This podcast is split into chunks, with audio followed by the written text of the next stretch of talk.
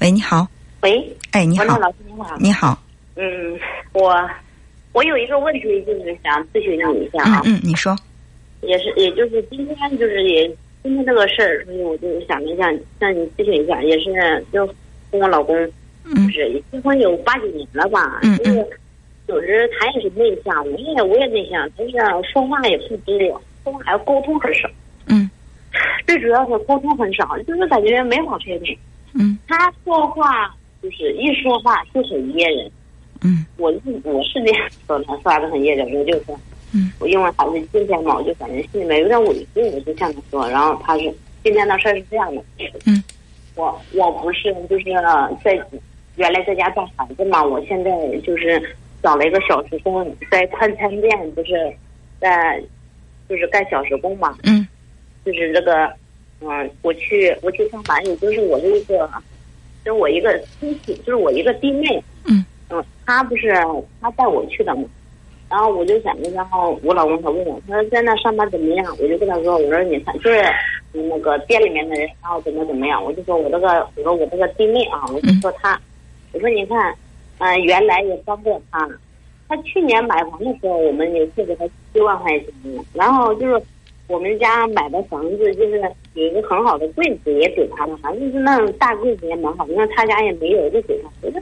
就是有时候要帮忙，对他们帮忙也挺多的，嗯，就这样情况。然后他不是在那快餐店干了有两个多星期，然后我就是刚去几天，刚去三四天那样的嘛，嗯，然后他就感觉，就是我就说他老公，你看就是亲戚在那，看我我感觉是也帮过他吧，你看就是，嗯，他就是感觉我，嗯，干活就不知道怎么干，就不知道怎么干，然后他感觉就是我。没眼色似的，稍微就是稍微有一点点生气，就是这样的意思。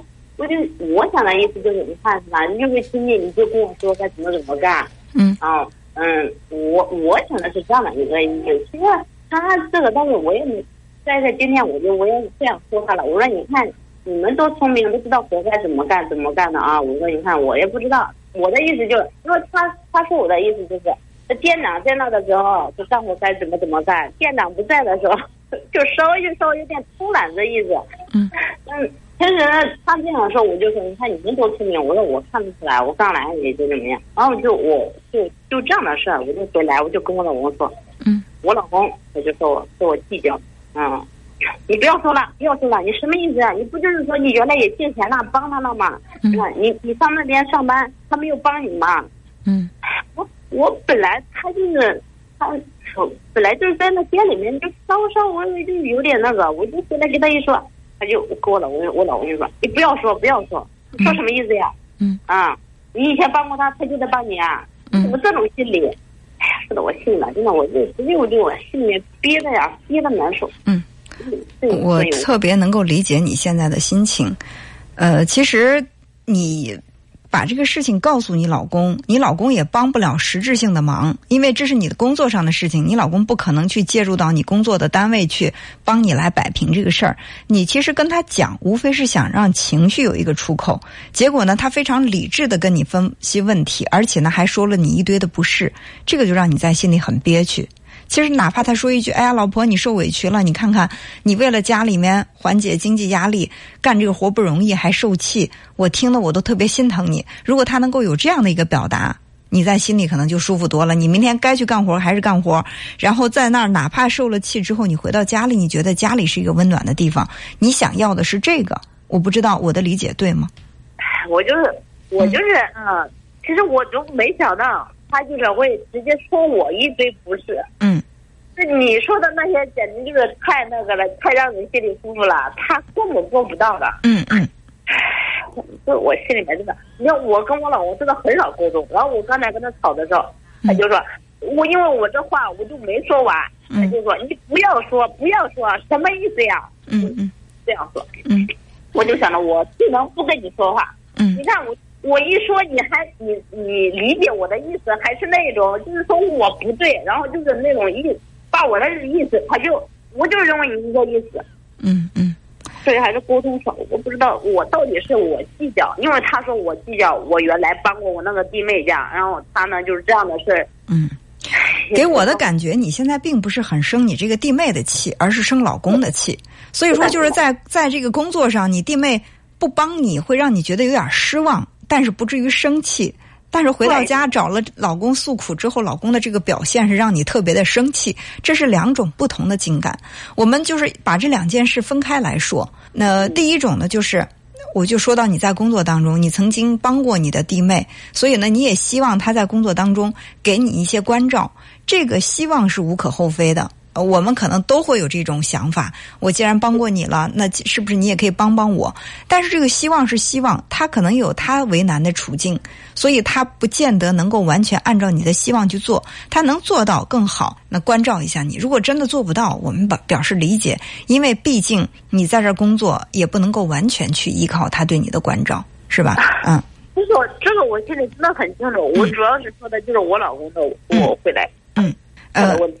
我觉得是这样啊，呃，不仅仅你老公是这样的，大部分的男人，百分之八十以上的男人，可能都是你老公那样的思维。你的表达只是情绪化的表达，希望他安抚你的情绪，而他呢，却是具体的、理性的去分析问题，谁是谁非，甚至去告诉你解决问题的办法。这个时候就想，你本来想要的是呃一个苹果，结果他给你塞了一包辣椒酱。然后让你就觉得，哎，我想吃苹果的，结果你给我辣椒酱，我是吃还是不吃？不仅没有缓解我口渴，而且你这辣椒酱更刺激我，更让我生气，就是这样的一种关系，这样的状态。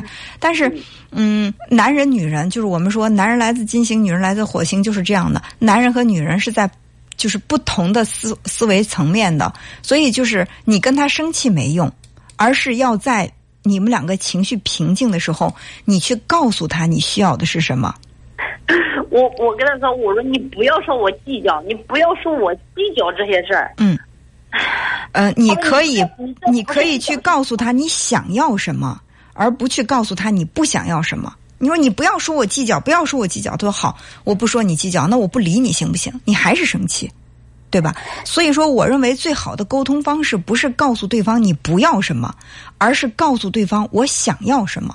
你完全可以说，哎，老公。我知道我这样想，我跟你说说诉诉苦。我明天该工作还是工作，但是我就是想让你安慰安慰我嘛。这是你要告诉他我想要的是什么。男人他不理解，他不会这种逆向思维。你指责他的不是，他就知道你想要什么。他可能会觉得你指责我的不是是在否定我，你否定我，我就要跟你辩到底。我我就要在这跟你说说我们俩谁是谁非不可。但如果你要告诉他说，老公，我需要的是你抱抱我。安慰我一下，你告你就是你能够让我的情绪，就是得到一些安慰。你安慰安慰我的情绪好不好？也许你这样说，他就知道哦，这老婆是向我撒娇呢。那女人向男人撒娇，那男人该做的不就是去安抚她吗？其实这还是就是两个人沟通的这种差异。我理解你的委屈，但是呢。不能因为这点委屈，如果说因为这点委屈这个日子不过了，那是另外的一层意思。我们就要想这日子不过了怎么办？如果说这个男人还不错，他就是总是踩着你的这个情绪爆点，总是惹你生气，其他的也没什么。那么你要告诉他，我情绪的按钮在哪儿？我在什么情境之下，我需要的是什么？我不，我我不需要的是什么？你可以说你不需要你什么的时候，你一定要表达到你想要的是什么。或者说，你就不要说你不需要什么，而是告诉他我想要什么。啊，你比如说，举个例子啊，你你你在炒菜的时候，你跟这个老公说说，你给我买个酱油去，呃，你放下班回来给我烧个酱油。好，他下班，结果到路上他忘了，一开门你说酱油呢？他说哎呀，我忘了。你说我就知道你这个人从来不把我的话放在心里。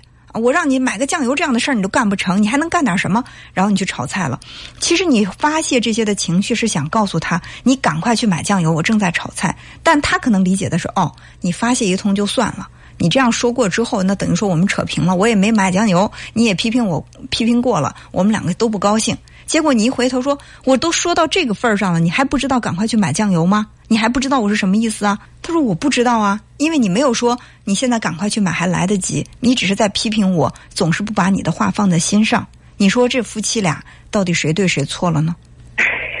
所以，呃，就是为什么说这个撒娇的女人最好命？一般撒娇的女人，她都不是去指责。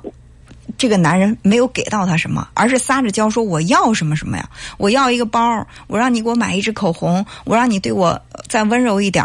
她在撒着娇去要这个东西的时候，但不管她要的是什么，她的这种情绪，她的姿态在告诉这个男人，哎，我想要什么的时候，那么这个时候男人是很难去拒绝女人的。但是当一个女人总是指责你什么都不对，你就会知道说我不好，你就不能不指责我吗？你为什么非要说我不讲理呢？当你去这么去批判他、指责他的时候，你换来的是一个最佳辩手，他非要跟你辩到底不可。到底我们俩谁对？到底我们俩谁错？我们今天就把这个事儿理论一下。这个，我是。嗯。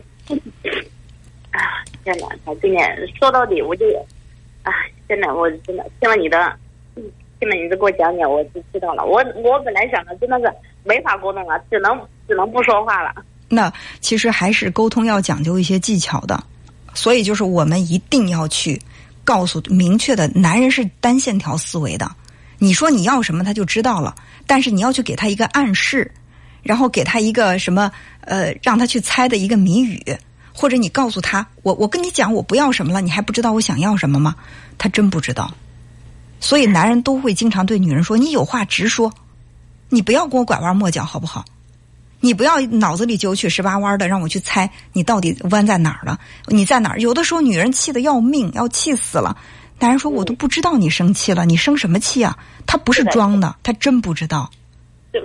所以说，你不妨把你自己气在哪儿，你生气的点在哪儿，你想要什么，去告诉他，这是最简单、最高效的一种沟通方式。”好的，好的，好好的，真的都是真的，你真的你给我一讲，我现在这心里面，首先那个我也不委屈了，你也知道了，那是我自己，嗯，有点的，我原来一生气的就是，嗯，那好，那其实这个沟通其实真的是需要，无论是妻子也好，丈夫也好，男人也好，女人也好，咱们共同去探索的一个一个过程，好吧？嗯，那好，那就这样，再见。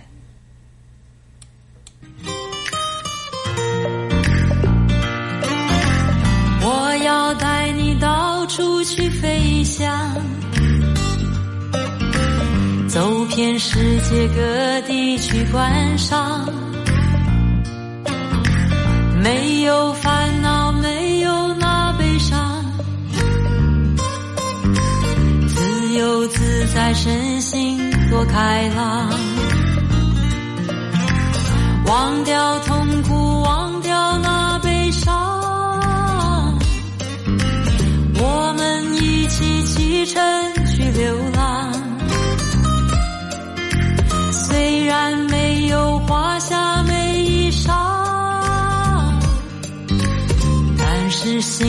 充满着希望。我们要飞到那遥远地方，看一看这世界并非那么凄凉。我们要飞到那遥远地方，望一望这世界。还是一片的光。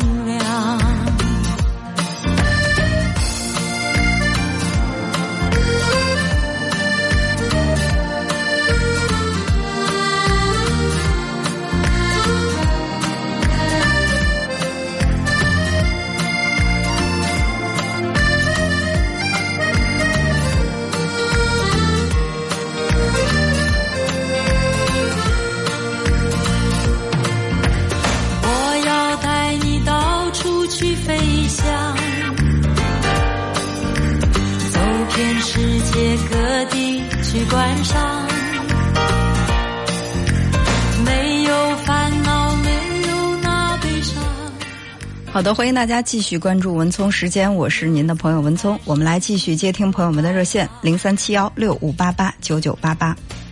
喂，你好。喂，你好，文聪姐吗？哎，我是文聪。啊，嗯，我是第二次打进咱们的热线了。嗯嗯。嗯。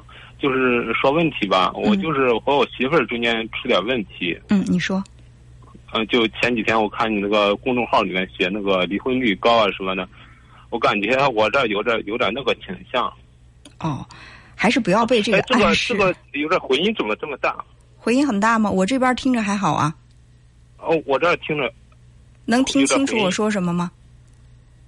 嗯嗯，好的好的，嗯嗯，现在呃稍微有点儿，哦，我就是说问题吧，就是、嗯呃，我和我媳妇儿吧，就是三十多岁，嗯、嗯然后现在结婚有三年吧，嗯三年多，还是有回音，听着，然后呃我是在外地工作嘛，嗯。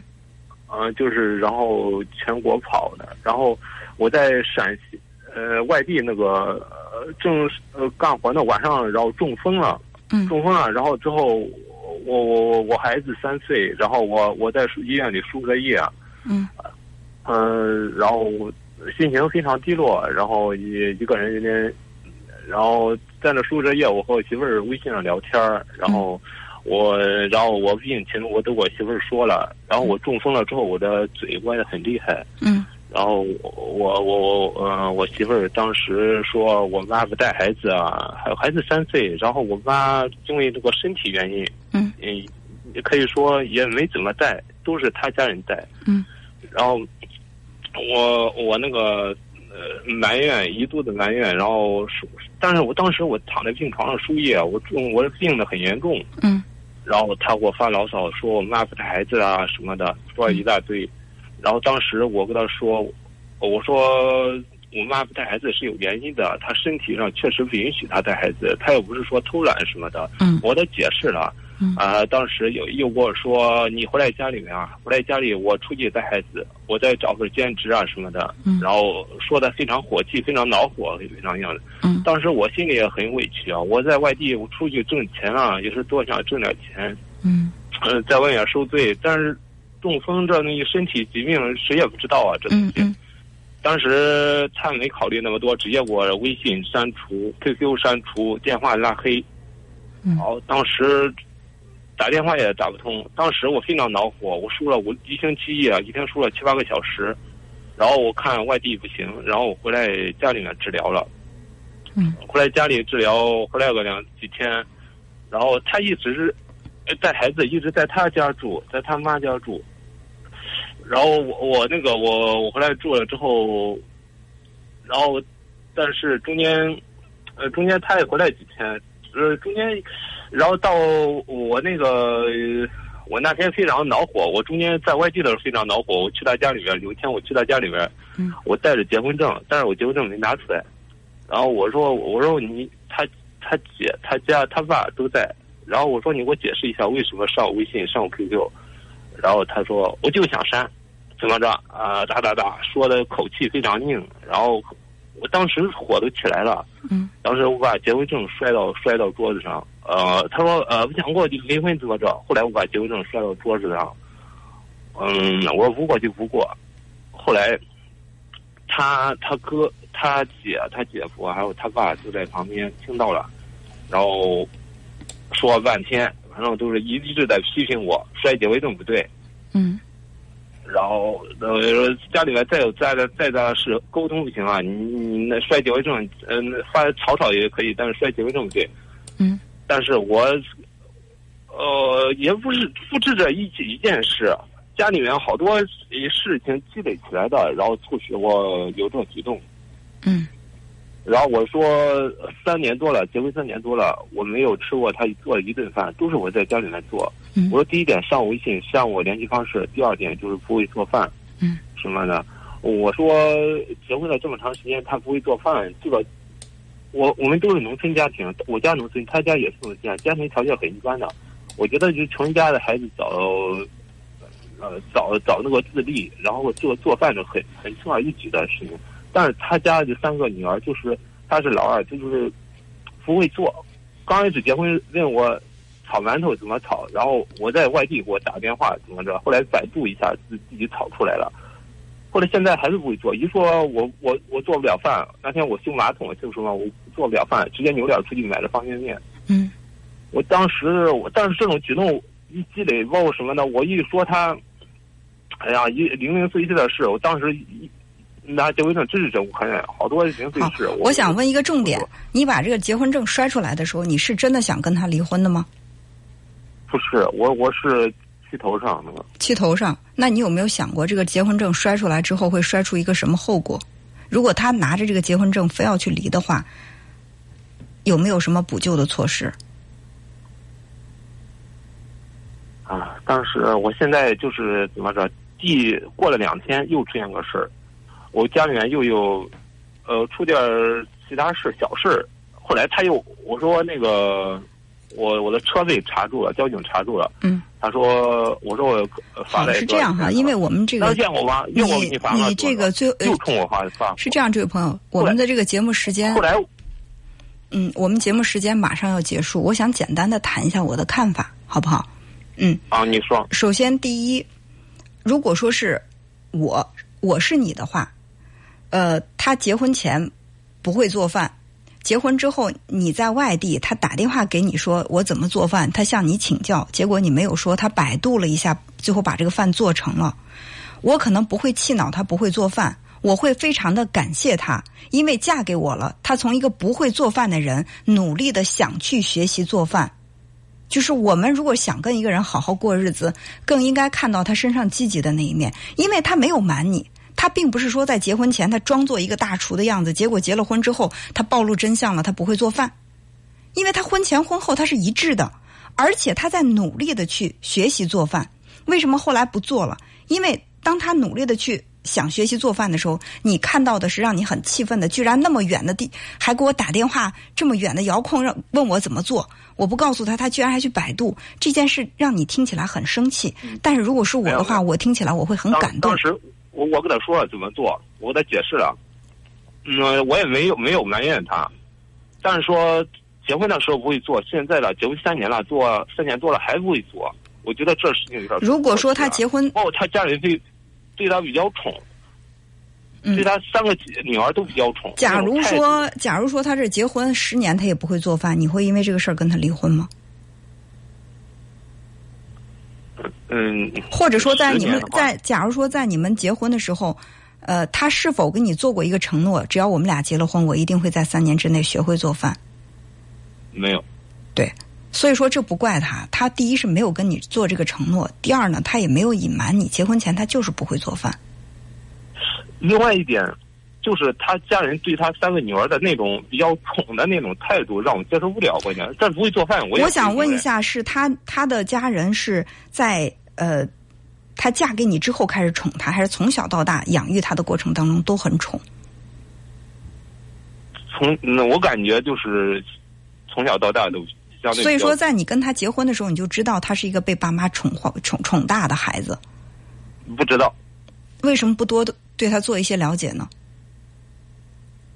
呃，不是说非常宠，但是就是那种，你像那天我去的摔结婚证了，他们家人一直在批评我不能摔结婚证，摔结婚证不对，不错不对，然后怎么着都不说分析他那一次为什么删我联系方式，我心情最低落的时候没有家里面事不要我，不要我呃嗯造成那么多烦恼。其实你在外地生病了，他没有守护在你的病床前，你在心里很失落。